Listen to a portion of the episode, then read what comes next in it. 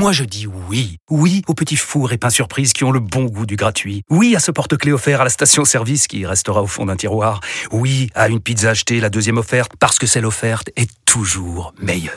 On préfère tous quand c'est gratuit. Chez Skoda, profitez de deux mois de loyer offert sur une sélection de modèles jusqu'au 31 mars. Portes ouvertes ce week-end. Deux loyers offerts après premier loyer en LLD 37 mois sur toute la gamme Skoda, Orenia et Enya Coupé, si accord par Volkswagen Bank. Détails sur skoda.fr. Pensez à covoiturer. Vous écoutez RMC.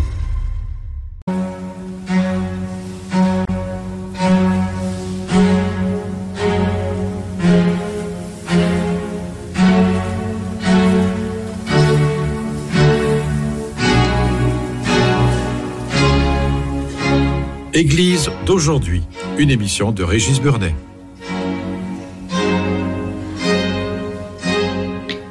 Bonsoir et merci de nous retrouver pour Église d'aujourd'hui, votre moment de réflexion du dimanche. Ce soir, je vous propose de continuer notre récit passionnant de la vie de Louis Lano, évêque de Thaïlande au temps du roi Soleil. Nous l'avions quitté tout jeune missionnaire dans le royaume d'Ayutthaya. Malheureusement, voici que la politique s'en mêle et nous le retrouvons au cœur des intrigues et des complots de la cour de Siam, une révolution de palais digne de la série House of Cards. Et pour nous raconter sa vie, Françoise Fauconnet-Buzelin, bonsoir. Bonsoir. Vous êtes historienne, vous êtes conservatrice du patrimoine et chargée de recherche aux missions étrangères de Paris. Et vous venez de faire paraître aux éditions du Cerf un évêque au pays des Talapoints, Louis Lano. Alors, on a quitté notre Louis Lano comme, euh, comme on disait, jeune, euh, jeune missionnaire. Il est, euh, il est à la, à la cour du, du roi du, du Siam. Rappelez-nous peut-être très, très brièvement que la situation du, du Siam, donc le Siam, c'est la, la Thaïlande actuelle. Donc le, le Siam est un royaume très très ouvert aux, aux étrangers. Le roi Pranarai euh, euh, a une politique extérieure très très souple. Et tout de suite, le premier vicaire apostolique qui s'installe à Utaya, Monseigneur Lambert de la Motte, va entrer, en, qui est un grand, lui qui est un ancien magistrat, qui est un homme, un grand diplomate, euh, va entrer en contact avec lui. Euh, le roi va lui octroyer un, terrain. Donc les, missionnaires français finalement sont installés comme un camp français dans les multiples camps étrangers. On appelle ça des camps c'est-à-dire les communautés étrangères qui sont qui sont installées à Ayutthaya, à côté des Portugais, des des, Japonais, des, des Cochins chinois, etc. Et donc Louis Lano, qui est destiné à rester au Siam, va apprendre le, le siamois, va apprendre la langue, et il va devenir l'interprète entre la cour et euh, le et le, la mission. Et à ce titre-là, euh, il va devenir un, un, des familiers du roi, malgré une étiquette extrêmement sévère au Siam. Euh, il a ses entrées, il obtient ses entrées à, à la cour et euh, vient germe un peu dans l'idée des missionnaires l'idée qu'on pourrait essayer de convertir le, au christianisme le roi du Siam, ce qui est une illusion totale, mais qui va les entraîner dans des mésaventures. Par, et pour oh, arriver à convaincre le roi, euh, Monseigneur Lambert de la Motte a l'idée de demander à Louis XIV d'envoyer des ambassades, une ambassade française auprès du, du roi Pranarai, pour l'inciter à se convertir, pour euh, ouvrir des relations commerciales, puisque c'est ce qui intéresse aussi le, roi. On est à l'époque aussi de, de, la Compagnie des Indes orientales, du développement du commerce extérieur français, et dans l'arrière-pensée de convertir le roi. Parce que des conversions, il y en a beaucoup? Il y en a beaucoup au Siam euh, Non, parce que le, le, le, le pays, le pays est, régi par un bouddhisme d'État extrêmement strict, et donc les conversions sont très très peu nombreuses. Elles se, elles se font les conversions auprès des populations immigrées qui ne sont pas soumises au bouddhisme d'État. Euh, donc le, voilà, la, la, conversion en milieu bouddhiste est très très difficile, alors que dans d'autres royaumes comme le comme le Vietnam par exemple, les conversions sont beaucoup plus nombreuses. Il y a une structure de, de pensée qui, et, et, politique qui fait que on ne change pas de religion au Siam. Toutes les religions sont bonnes, mais chacun garde la sienne. Et donc euh, vous l'avez vous l'avez parfaitement dit, la l'espérance de la conversion du roi est, est en fait une, une illusion. Ça ne se passera pas. Voilà, ça ne se passera pas. Et Louis Lano va rapidement comprendre que ça ne se passera pas. Et que donc lui va essayer par toute son action auprès des malades, auprès des c'est un grand thérapeute, hein, il pratique beaucoup la médecine, auprès des prisonniers, auprès de convertir, euh, voilà, d'évangéliser le, le, le, le, peuple, les, les, voilà, les, mais il, euh, il a d'excellentes relations avec les, avec les mandarins, il, a, il se documente sur la religion samoise qu'il connaît très bien, Mais euh, il a vite compris que euh, fallait laisser le roi tranquille et travailler à une évangélisation en profondeur au niveau du peuple. Alors, la fin du règne du roi Naraï est un peu est un peu compliquée. Le roi est le roi est malade et puis il faut il faut rappeler que dans le dans cette fameuse cour hein, du Siam, le, les Français ne sont pas seuls. On, on, le disait la semaine dernière. Il y a aussi des Portugais. Euh, il y a une série de de, de missionnaires, euh, euh enfin de, de concurrents d'une certaine façon de, de notre de notre pauvre Louis Lano et euh, les choses se compliquent horriblement.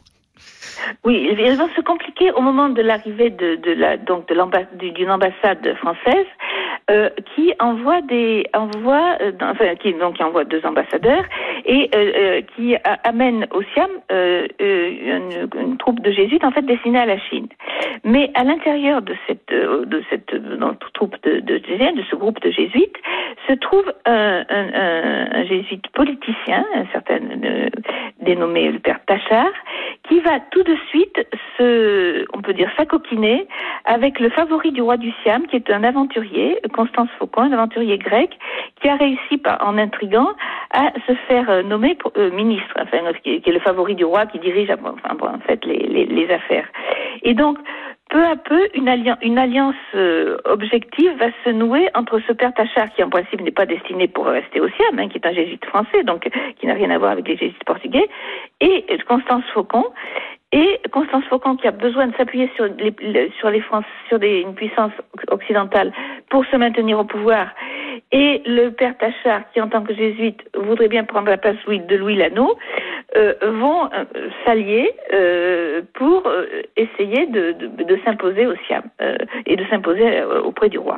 Le roi, qui donc, comme je disais, est de plus en plus, malade, a de plus en plus de mal à, gouverner et Évidemment, il y a, un, autre individu qui arrive. C'est un, une sorte d'héritier potentiel qui voudrait prendre la place du roi aussi. Voilà, euh, voilà, tout à fait. C'est ce, ce, favori qui, qui est étranger, donc il y a beaucoup d'ennemis de, de, euh, siamois contre lui, mais qui a réussi à, à capter, le, à capter le, les, les, faveurs du roi. Et le roi déclinant, euh, déclinant, il sent que son pouvoir est, son pouvoir euh, est fragilisé, et donc il lui faut un appui étranger. Et il va donc s'appuyer sur euh, la France par l'intermédiaire de ce père Tachard qui n'était que de passage à Ayutthaya et qui lui est un familier de, de, la cour de Louis XIV et qui va aussitôt voir l'intérêt politique de l'affaire. Alors comment ça va se terminer cette histoire? Ben, Ça va se terminer très mal, c'est-à-dire que euh, à, à, euh, après de multiples intrigues et, et combats, euh, le, le, prétendant euh, au trône euh, va prendre le va prendre le pouvoir, va renverser le Constance Faucon, donc le favori le roi va mourir.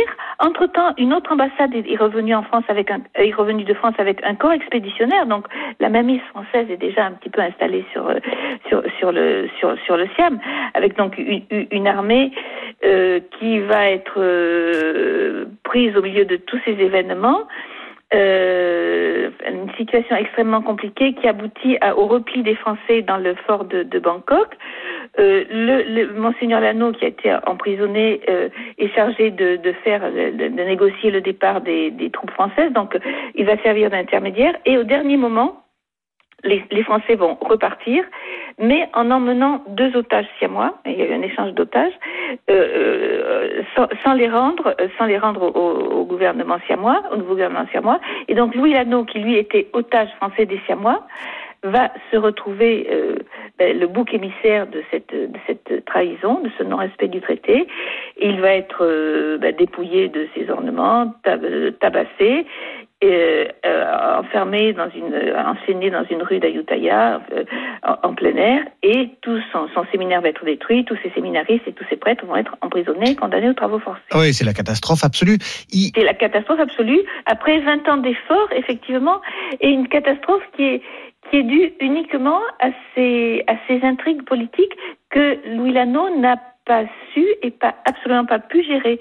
Il la situation était très compliquée, mais il était d'une telle euh, voilà d'une d'une telle faiblesse, d'une telle euh, oui d'une telle innocence qu'il n'a il n'a pas vu le piège se refermer ou du moins il n'a pas pu l'empêcher.